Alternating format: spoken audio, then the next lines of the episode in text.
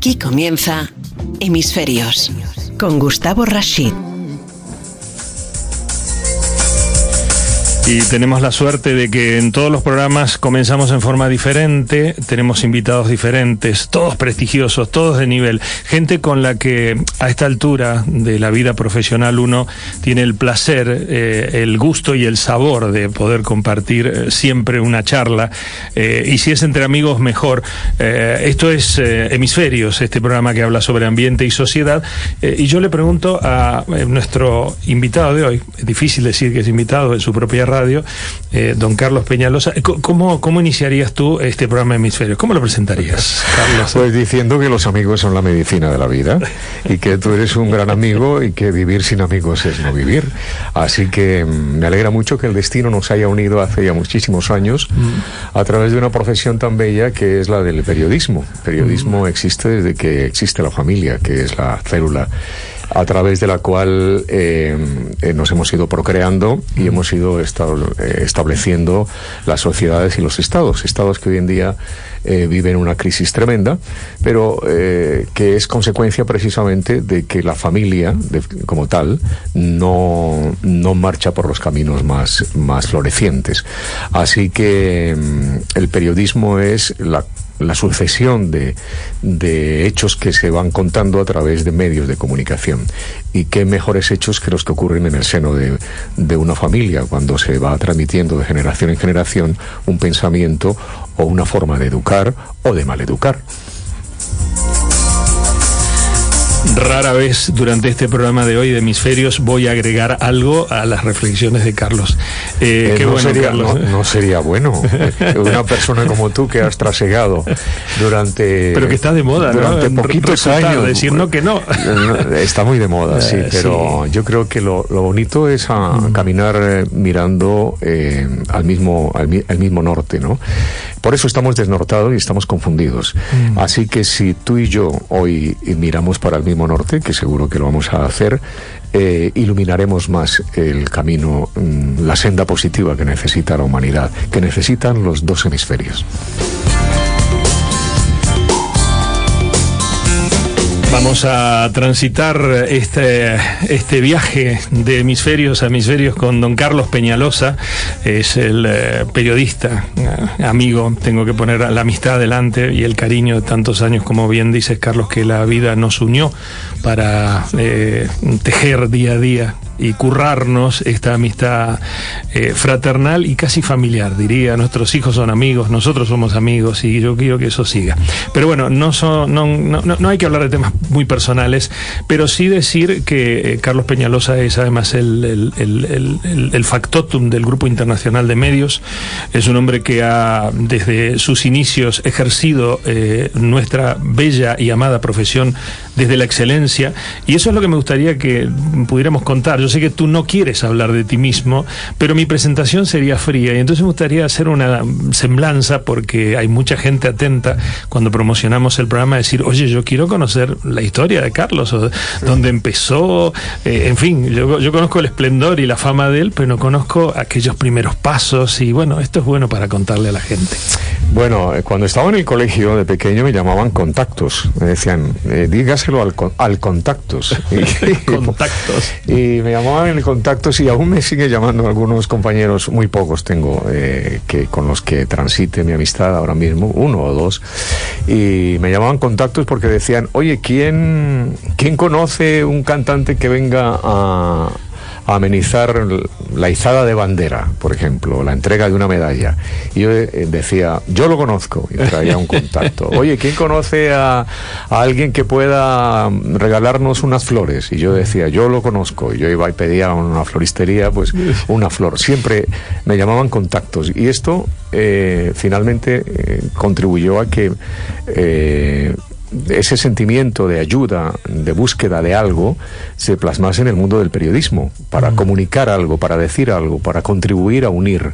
Y ahí nació mi profesión, eh, nació mi vocación a la profesión del periodismo. a través de eso, del contactos. Del contactos.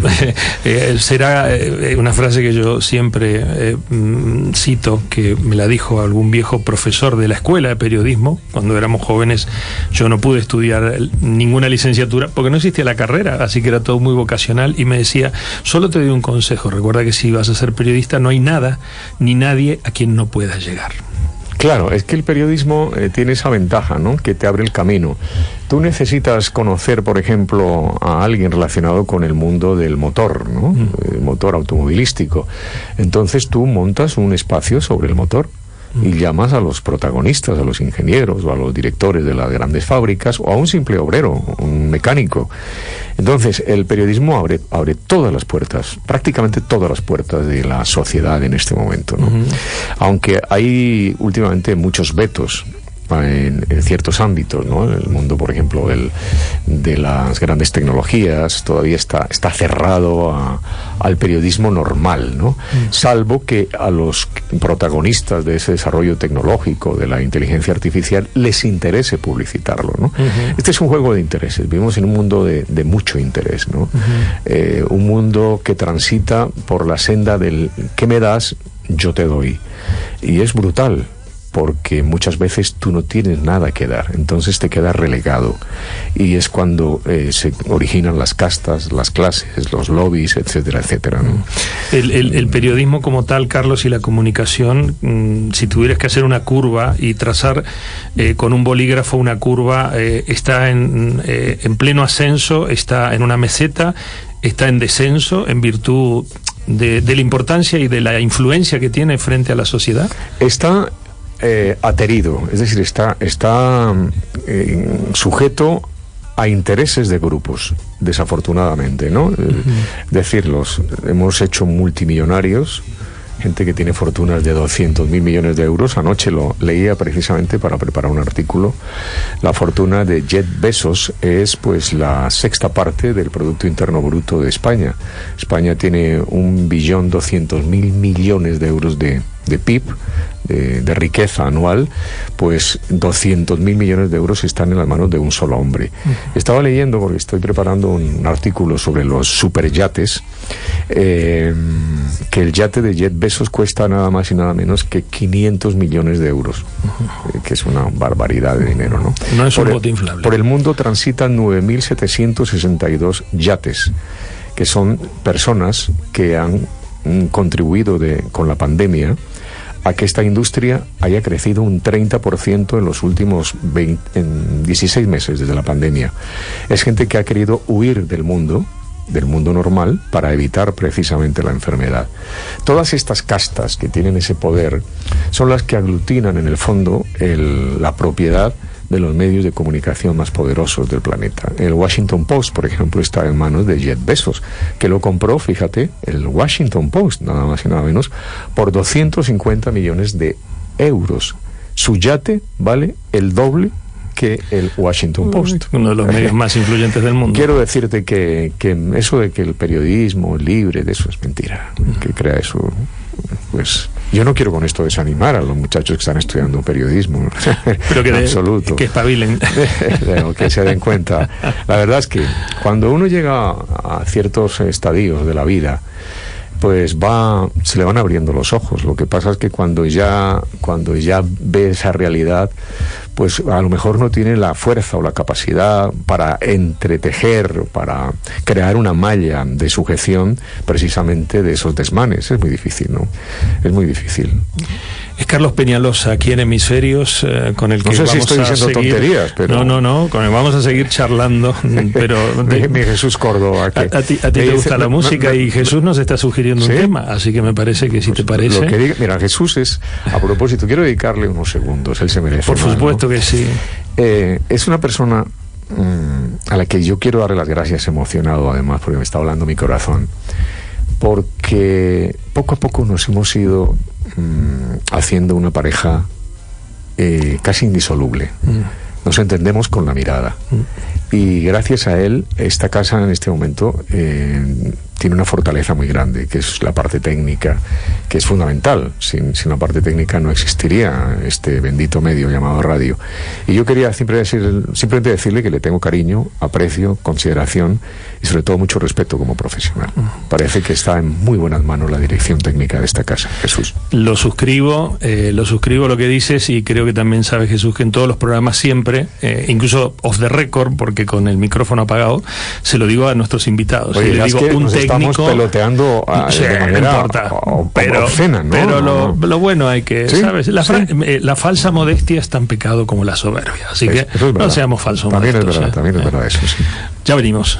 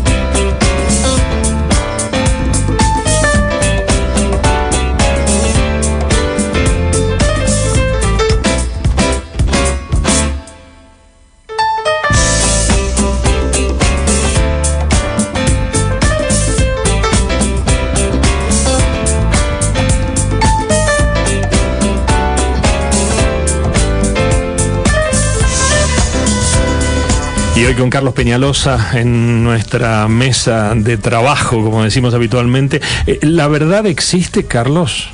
En términos mediáticos hablo, ¿no? de Ah, periodismo, de sí, no, ejercicio de la, profesión. La verdad como tal sí tiene que existir. Porque si no mm, existe, es decir, la verdad es lo que vemos. Eh, yo estaba observando, para contestarte, como estamos en plan distendido, eh, me encontraba muy estresado hace unos eh, cuatro o cinco días y entonces acudí Jesús y, y Gustavo, que son las personas que tengo aquí a mi lado, y queridos oyentes, a, a- a mi iPad. El iPad para mí es fundamental porque es la ventana al mundo. O sea, yo abro mi iPad y digo, ah, ah, mundo hermoso, aquí te tengo. Entonces dije, voy a poner una, una música relajante. Entonces puse la música, pero no me daba cuenta que venía con un vídeo. Y entonces era una música muy, muy, muy suave, muy tenue. No tenía pianos porque no me gusta para relajarme la música con piano, me pone más nervioso. A veces las notas del piano, aunque sean muy, bueno, Jesús que es músico sabe, muy leves, muy tenues, eh, me ponen más nervioso. Si no era una cosa como como un mantra o así más, era lo que estaba escuchando. Entonces yo no veía las imágenes, simplemente cerré los ojos y de un momento a otro abro los ojos y veo unas imágenes y veo unos ciervos por el monte, ¡guau! despacio, mirando, observando y la música. uh, uh, uh. Y entonces yo veía luego unos caballos, al galope. al Siempre con tus ojos cerrados. No, mirando Ah. ya las imágenes. Ah, ya mirándolas. Mirando las imágenes, ¿no? Ah. Que ilustraban la música esa. Y entonces, luego, unas flores. Y yo decía, Dios, la naturaleza es perfecta. ¿Por qué a los animales les ha dotado a nosotros de dos ojos? ¿Por qué a los caballos les puso dos ojos? ¿Por qué a los ciervos les puso dos ojos? ¿Por qué? O sea, algo tiene que haber especial, algo sobrenatural dentro de la creación para que una flor crezca, se marchite, nace otra, para que haya frutos. Qué inmensa es la, la naturaleza y qué rica es la naturaleza, pero también qué sabia en el sentido de que, ¿por qué el caballo tiene dos ojos? ¿Y por qué en lugar de nosotros tenemos dos piernas, ellos tienen cuatro patas o dos manos y, cuatro patas, pero son cuadrúpedos. Pero pum, pum, pum, van al galope, al galope y nosotros también corremos. Entonces yo decía, hay una verdad inapelable que es esa, lo que uno ve, ¿no? Eso es una verdad. Pero eso entraríamos ya en, en ámbitos eminentemente filosóficos, ¿no? Ahora, luego lo que haga el ser humano con su comportamiento. Y con lo que ve. Y con lo que ve. y lo que diga de lo que ve. Es otra historia, ¿no? Entonces, me preguntas, ¿la verdad existe en el periodismo? Pues no, no, no, no. La, interpretación de la verdad. La interpretación de la verdad, exactamente, ¿no? Y está bueno eso. Y eso eh, obedece también Mira lo que está pasando ahora mismo con España, con el problema de Cataluña o el País Vasco, ¿no? Obedece a intereses, a intereses de, quien controla los medios de comunicación, ¿no? Y ahí entraríamos en un debate, digamos, más vulgar, pero muy profundo. Cuando digo vulgar es al, debate, digo dentro de tu programa, y yo para no estropear el programa. No, tú estropea lo que pues no quiero hablar ahora de Cataluña, ni quiero hablar ahora del País Vasco, porque lo estropearía. Entraríamos en la verdad vulgar. Mm, prefiero irme por el camino más ah, mm, quiero volar ahora mismo. Pero, pero tú eres el director del programa. No, para nada. Tú, marcas. No, claro que sí. No, esto es una sí, charla. Sí, sí, sí, sí, No, pero fíjate que lo que eh, has dicho. Tú marcas los ritmos. Pero no sé si me habéis entendido. Es que la interpretación de la verdad, y has nombrado un tema de, neto corte de actualidad, que es eh, el tema Cataluña, eh, es una forma de interpretar y en donde el debate social justamente se ha planteado y se ha puesto de manifiesto eh, por las diferentes interpretaciones de una verdad. Claro, porque aquí que, a ver si, al final vamos a profundizar en el tema, ¿no? Mm. Tiene derecho eh, una, un, conjunto, una nación, es decir, la gente, la gente de la nación, ¿no? Que está eh, organizada a través de unas leyes que se dan, en este caso un estatuto, y como ente que pertenece a un Estado llamado España, pues a una constitución, ¿no? Pues nos hemos dado unas leyes, pues si no, no podríamos, porque los seres humanos al fin somos bestias, al final somos bestias, y no nos regimos, no solo por las leyes naturales, sino por las leyes conformadas a través de las instituciones de los tres poderes, si no nos regimos por esas, por esos mandatos, pues seríamos terribles, caníbales, nos devoraríamos unos a otros. De hecho, lo estamos haciendo, ¿no? Entonces, ¿es eh, lícito que un ser humano quiera erigirse eh, como ente único y soberano? Pues puede ser que sí, pero es que como somos tantos, estamos transversalizados de tanta eh, tradición buena y mala a lo largo de la historia de la humanidad, necesitamos libertad, sí, pero con orden. La libertad es la madre del orden. Eso está clarísimo. La libertad es la madre del orden. Pero si mm, dislocamos la libertad del orden, pues se origina el conflicto, viene la explosión. El grano explota, no está controlado. Y si explota, las consecuencias sociales no sabemos cuáles son. Ese es el problema. Entonces, eh, se necesita una revolución, pero no una revolución ni de aguardiente, ni de ron, ni de armas, sino una revolución de conscientes y de conciencias. ¿Quién la dirige? ¿Quién la coordina?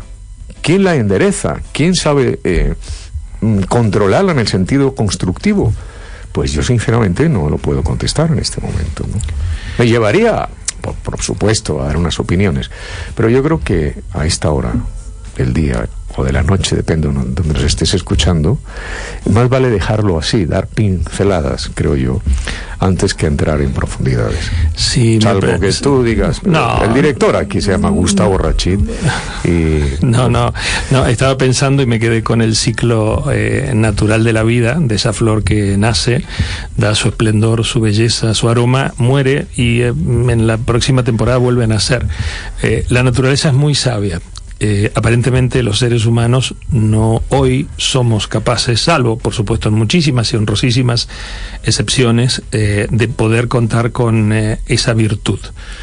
no somos capaces de reciclar o cambiar ese ciclo de la vida justamente revalorizando o reordenando esa revolución a la que estamos llamados parece que no, no somos tan sublimes eh, y tan perfectos como la naturaleza misma. Pero ¿sabes qué nos pasa en este momento? Yo siempre lo digo, nos... Los medios de comunicación, y ahí, ahí meto otra vez, indefectiblemente tengo que, hablar de medios de comunicación, eh, nos hemos desviado en cuanto a que tenemos que buscar referentes. Hoy en día no puede ser, o puede ser en un ámbito, pero no en el ámbito general, y en el ámbito de influencia que, los referentes sean, pues con todo el respeto, por decir algo, eh, J Balvin o, o, Madonna o Cristiano Ronaldo, que lo es en, como deportista ejemplar. Me refiero a los referentes intelectuales. Eh, yo siempre echo de menos que un domingo, en los 20 o 30 periódicos más importantes del mundo, aparezca un artículo, una reflexión de un filósofo, de un intelectual eh, a nivel mundial y, que ese, ese artículo tenga repercusiones, ¿no? Mm. No, no, no. En los, los domingos, pues sí, aparece alguno, yo qué sé, pero que no tiene mm, la trascendencia suficiente para que deje una huella. ¿Dónde están los intelectuales? ¿Dónde están los filósofos? ¿Dónde están? Es mi gran pregunta. Y algunos de ellos dirán, pues yo estoy aquí, que me busquen, pero no me dan el canal para poderme expresar, ¿no? No tenemos referentes en este momento, no hay referentes. Tenemos, tú me lo enseñaste, influencers. Eso sí, muchísimos aparecen. Influencers muchísimo, pero referentes no tenemos prácticamente ninguno. ¿A quién tenemos ahora mismo? ¿Qué personalidad del mundo cuando se expresa es escuchada con atención porque nos trae un pensamiento diferente? Pues yo no lo encuentro. Los contenidos inspiradores eh, son peligrosos en estos tiempos porque hacen pensar la gente. Y por eso los contenidos inspiradores, eh, justamente redactados en este caso y pensados por nuestros filósofos contemporáneos, que opino quedan pocos, eh, no tienen espacio, porque inspiran. Y en un mundo en donde los intereses, como bien comenzaste en el programa diciendo, son los que mandan en términos mediáticos, bueno, el contenido inspirador y reflexivo de un filósofo puede ser fantástico o puede hacer muchos, mucho daño para los intereses mm, no comunes, sino egoístas de algún determinado sector de poder. Pero de, de todas formas tenemos que buscar eso a esa gente y tenemos los que contamos con la posibilidad de dirigir un medio, en este caso el nuestro, nuestros medios, hay que buscar esas voces. y, ahí lo estamos haciendo, nosotros ponemos nuestro grano de arena, otros que lo hagan también. Esa es su responsabilidad. De lo contrario, al final nos encontraremos dentro de 10, 15 años en un mundo mm, en el que existirán, no creo que tan rápido, pero en, 50 años los exoplanetas, la gente se irá a vivir, los que puedan, fuera del planeta, y aquí, nos, bueno, los que estemos, eh, nuestras generaciones se quedarán los más desgraciados, que se quedarán cultivando y sacando el alimento para que los de los exoplanetas vivan divinamente. Coman la lechuga. Al final, y esto que parece, que parece una película, no lo es, es que es verdad. Se van a ir a vivir a, ciudades que estarán a no sé cuántos kilómetros, eh, con toda la inteligencia artificial aplicada para mejorar su salud, para vivir 150 años y disfrutando de todo lo que los desgraciados que se queden abajo vayan produciendo en esta bendita para mi tierra.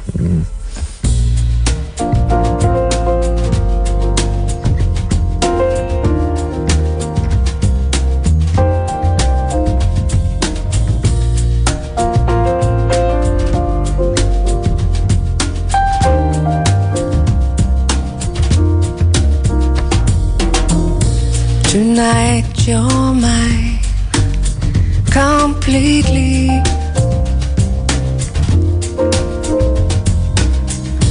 You give your love so sweetly. Tonight, the light of love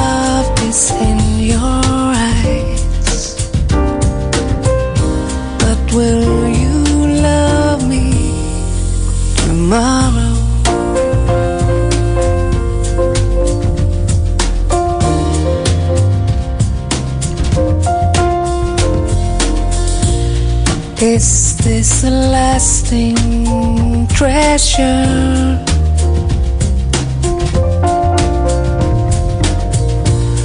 Or just a moment's pleasure? Can I believe the magic in your sight?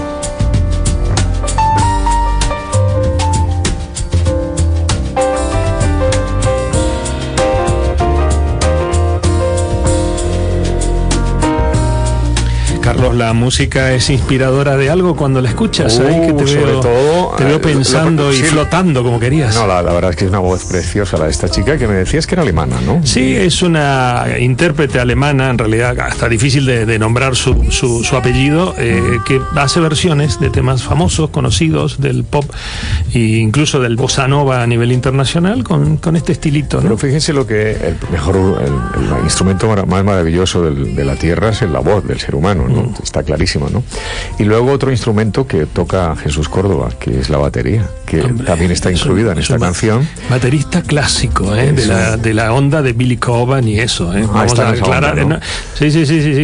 Di- Digo porque aporrea la batería, no, no usa batería eléctrica. Bueno, pues hay que escucharle en su programa con Guille Tejero, que hacéis un programa maravilloso. Todos los sábados, ¿no? Los sábados a las a medianoche, a las 12 de la noche. Sí, lo Cam- escucho, ¿eh? Lo camisa escucho. de 11 varas. ¿eh? Yo lo escucho el podcast, para, para- pero el sábado a la medianoche es el horario para escuchar radio. Oye, ¿no? decía que en esta canción se da la combinación perfecta, la voz humana, eh, un contrabajo, la batería y el piano. Mm. Y con eso, si eres bueno, haces canciones como esta, ¿no? tomorrow. Will you still love me tomorrow?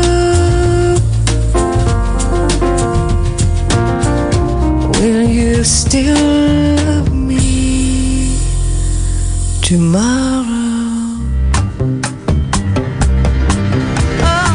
Bueno, es la radio que, como bien dice muchas veces eh, la crónica, eh, no tenemos la imagen para poder ofrecerte. La imagen la tienes que recrear tú en virtud de los sonidos que nosotros humildemente tratamos de ofrecerte. Si tuvieras decir eh, para ti, que eres un crack eh, y máster de la radio, ¿qué es la radio más allá de lo noticioso e informativo? ¿Qué es la radio como medio? ¿no? En todos sus formatos, eh, desde la onda corta, que que nos inspiró y que llevó incluso información a los lugares más recónditos del planeta, de la onda media, que es tan vigente como siempre y que nos acerca a lugares en donde la frecuencia modulada tampoco está, y por supuesto la transmisión online digital, que hoy sí nos permite estar, sí, en todos los rincones, al menos donde haya conectividad. ¿Qué es la radio, Carlos? Bueno, la radio es inmediatez. Eh, el último día que se, eh, que se acabe el mundo, el último medio de comunicación que desaparecerá será la radio. Me explico. Si, si alguien da la orden de apriete el botón rojo, obviamente si aprieta el botón rojo estamos haciendo la suposición, ¿no? Pues eh, ¡pum! La explosión y se acabó el mundo, ¿no? Pues esa orden será una orden de radio. Es el último medio que desaparecerá, la radio. ¿Qué es la radio? Inmediatez e imaginación. Tú lo dijiste anteriormente. Es inme- inmediatez e imaginación. Esa es la definición, digamos, de la radio. Fantástico. Eh, Con la radio, tú, yo- tú puedes hacer radio hoy en día desde cualquier lugar del mundo. Con un teléfono haces radio. Sin embargo, mm, cuesta todavía hacer televisión desde cualquier lugar del mundo. Todavía cuesta. Llegará el momento en que no. Pero eh, la radio es el, el soporte de la televisión. O sea, sin sonido no habría televisión, veríamos solamente imágenes. O sea, es, la madre de los medios de comunicación, la radio. Hombre, la madre en principio ha sido el- el- la escritura el- a través de un papel, ¿no? Pero eh, hablando de medios de comunicación de masas, la radio.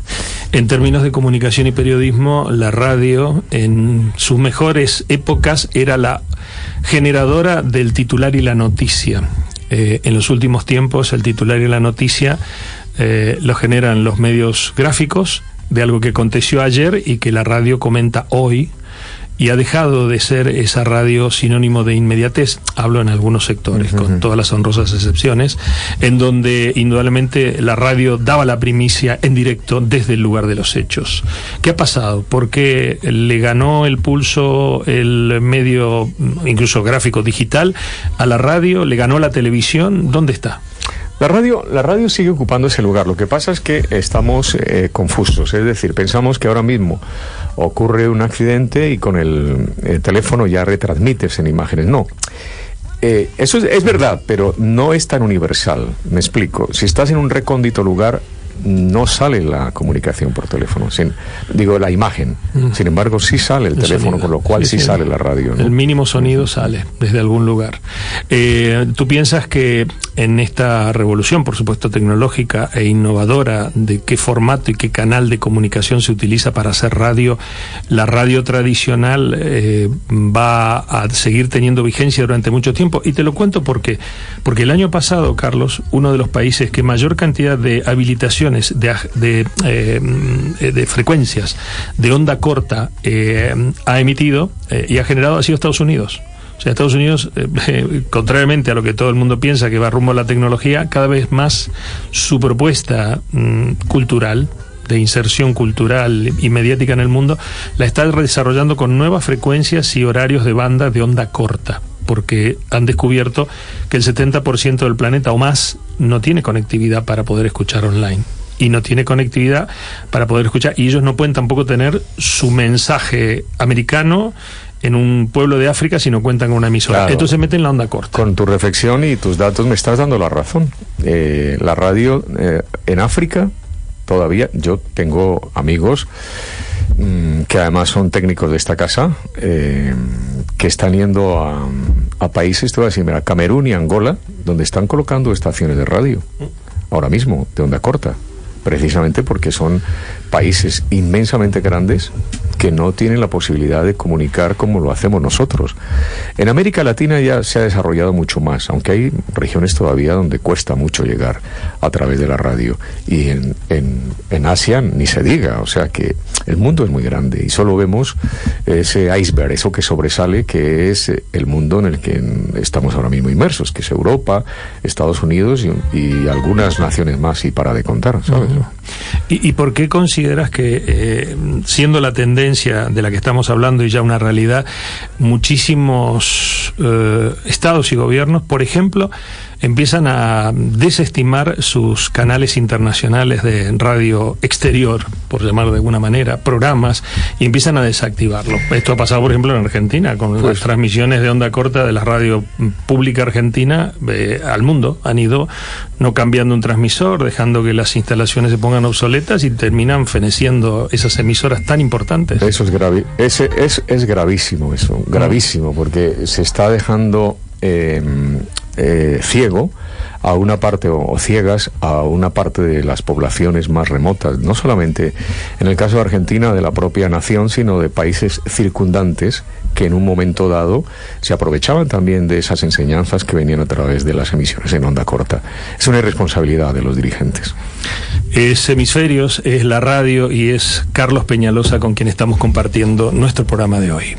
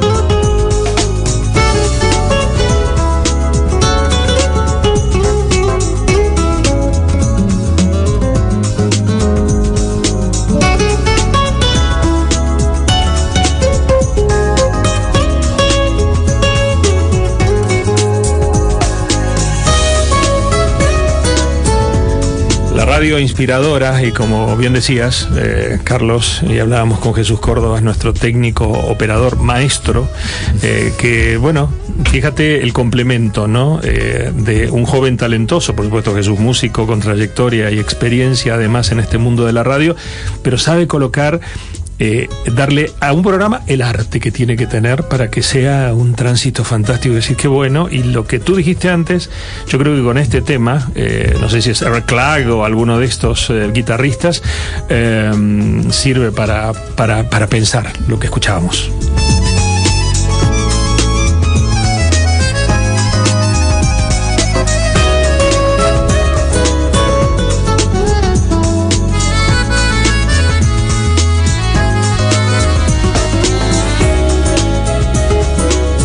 Que preguntarle, por supuesto, al maestro Jesús Cordés, Russ Freeman, ¿eh? es un realmente un talentosísimo compositor de la de estilo de Quincy Jones y todo eso, ¿no? Eh, eh, los jóvenes, fíjate, aquí el joven aporta arte a un programa hecho por dos viejos lobos de mar en el sentido de los años de profesión, pero somos jovencísimos en materia de edad. deberíamos empezar a cumplir años a partir del COVID, o sea, este año cumplimos un año. ¿Eh? No cumplimos más años. O sea, yo este año cumplo un año. ¿eh? Eh, y el año que viene, si Dios quiere, cumplir es dos el, años. el primer bebé que hace grandes programas en la radio. y tú ni te cuento. No, no, tú, tú, Prematuro. eh, los jóvenes y el periodismo, digo, para este tramo final del programa. A nosotros nos costó mucho, Carlos. Tuvimos que, como digo yo, o como se dice en Argentina, este programa se escucha mucho en Argentina, cebar mate muchos meses antes de que te dejara dejaran solamente entrar al estudio y oler el olor de aquellos viejos Neumann y ese olor a electrónica que había en los viejos estudios de radio. Eh, hoy va todo más fácil para los chicos. ¿Cómo éramos antes? ¿Qué sacrificios hacíamos y cómo son los chicos de hoy? ¿Y qué sacrificios hacen si es que los hacen? Bueno, el joven y el periodismo eh, es interesante este, este planteamiento, ¿no? Los jóvenes quieren ser periodistas, pero el periodismo mm, no ve que ellos el periodismo no ve que ellos entiendan al periodismo. Me explico. Estamos eh, amparados, eh, los chicos están amparados en que si estudian periodismo ya tienen su vida resuelta. Y es muy difícil con esta profesión. Es una profesión muy ingrata. Es una profesión de egos. Es una profesión donde hay pocas oportunidades. Porque las radios son las que son. Los periódicos son los que son. Salvo ahora que hay una eclosión de, de medios digitales, existen oportunidades para los chicos. Pero yo con esto no quiero desanimarlos, pero sí advertirles que no es fácil, sobre todo si no te preparas bien, si no entiendes que es una profesión universal y que es una profesión que transversaliza todos los saberes, para que tú tengas una enjundia a la hora de escribir y sobre todo de llevar un mensaje con algo de, de- profundidad. El periodismo al fin y al cabo es un mar de conocimientos que los muchachos entienden que debe tener un mar de conocimientos con un milímetro de profundidad. Y yo les pido que por lo menos tengan ese mar de conocimientos con un centímetro de profundidad. De lo contrario es muy difícil porque, repito, no existen los medios suficientes para dar cabida a la cantidad de muchachos que se dejan llevar por eso de la fama, sobre todo de la televisión, y de que aparezcan eh, sus imágenes y la gente les diga, te he visto, ya soy famoso, y creen que con eso ya arreglan su vida. Y hay muchas decepciones y terminan pues siendo, mm, no sé, empleados de segunda categoría, y es una pena.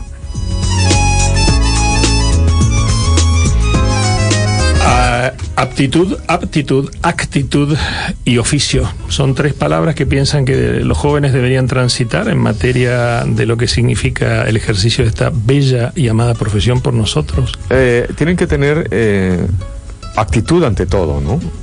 Pero una actitud consciente, es decir, eh, sabedores de que el periodismo no es sentarse en un plató de televisión y soltar lo que sea sobre el chisme de otro, ¿no? El periodismo es eh, entender, la palabra lo dice, ¿no?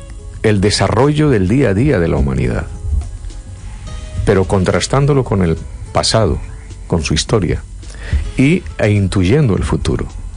Si tú no entiendes eso y consecuentemente no, es, no te preparas para adentrarte en ese proceloso mar de información y de contraste, pues estás fuera de onda. Finalmente no, no destacas. Por eso tú te encuentras en los medios de comunicación españoles pues con los mismos analistas de hace, no sé, 40 años, que tienen la, la hegemonía, con los mismos presentadores de hace 30, 40 años. No aparecen. ¿Dónde están los nuevos valores?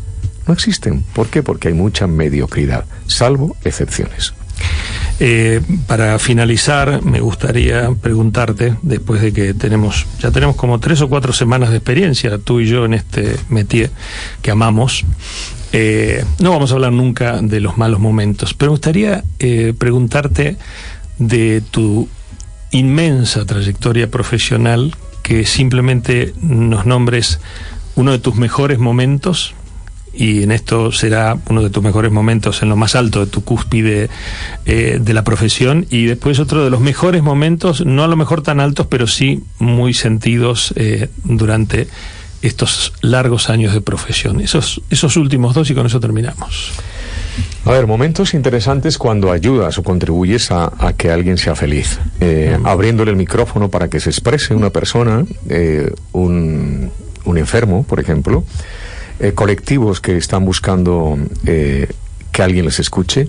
Para mí eso es lo más importante. Al fin y al cabo se trata de, de comunicar algo. Son muchos momentos. Entonces, esos, ese momento es muy importante. Siempre que alguien eh, que no tiene la posibilidad de llegar a un medio y decir, mira, es que el colectivo de enfermos de cáncer, de X eh, cáncer, ¿no? Necesitamos tal cosa. Y si eso lo escucha un político y se soluciona en parte o en, o en su totalidad un problema, ahí estás siendo un medio de comunicación y ahí estás haciendo periodismo. O cuando llevas una reflexión que alguien la acoge y a partir de ahí endereza el camino. Eso es periodismo. Eso es comunicación. Y ese momento, desde la humildad, incluso a veces eh, casi muy poco conocido, pero que te ha movilizado y te ha emocionado eh, durante estos años? Hay muchos momentos, ¿no? Sobre todo cuando, cuando notas, por ejemplo, cuando nosotros dejamos un grupo de comunicación importante y fundamos esta casa hace ocho años, precisamente Jesús Córdoba es uno de los fundadores, y, empiezas con una ilusión renovada, pensando en que todo va a ir bien, en que vas a contribuir a dar un puesto de trabajo. Esos momentos son in, insuperables. Cuando das la oportunidad a alguien que haga un programa de radio y esa persona lo hace bien, eh, lo disfruta, lo trabaja, le pone todo el empeño, y, y yo, estoy hablando en plan personal, ¿no? veo esa entrega pues yo me siento muy satisfecho. Digo, qué bendición haber montado este, este medio de comunicación con otras personas también, porque no solo lo he hecho yo, sino con otros compañeros, pues se siente uno muy bien. Es Carlos Peñalosa, no ha sido, es. Me encantaría que hiciéramos algunos otros programas, porque se nos terminó el tiempo. Uh -huh. eh, y como comenzamos, eh, primero gracias Carlos, y ¿cómo despedirías este programa Hemisferio si nos vamos a la música sin mi intervención? Me aparto del micrófono. Que la mariposa vuela, destella colores, todos la miran, la flor está quieta, está enterrada, pero al final será la mariposa la que vaya en busca de la flor. Quiero decir que al final, aunque hayan medios maravillosos de comunicación, el ser humano irá siempre a la radio, porque la podrá escuchar en cualquier lugar, incluso a punto de irse a dormir, debajo de una maravillosa manta, podrá escuchar la bendita radio y sobre todo podrá escuchar un programa llamado Hemisferios, un programa de Gustavo Rachet. Esto es Hemisferios con Gustavo Rashid.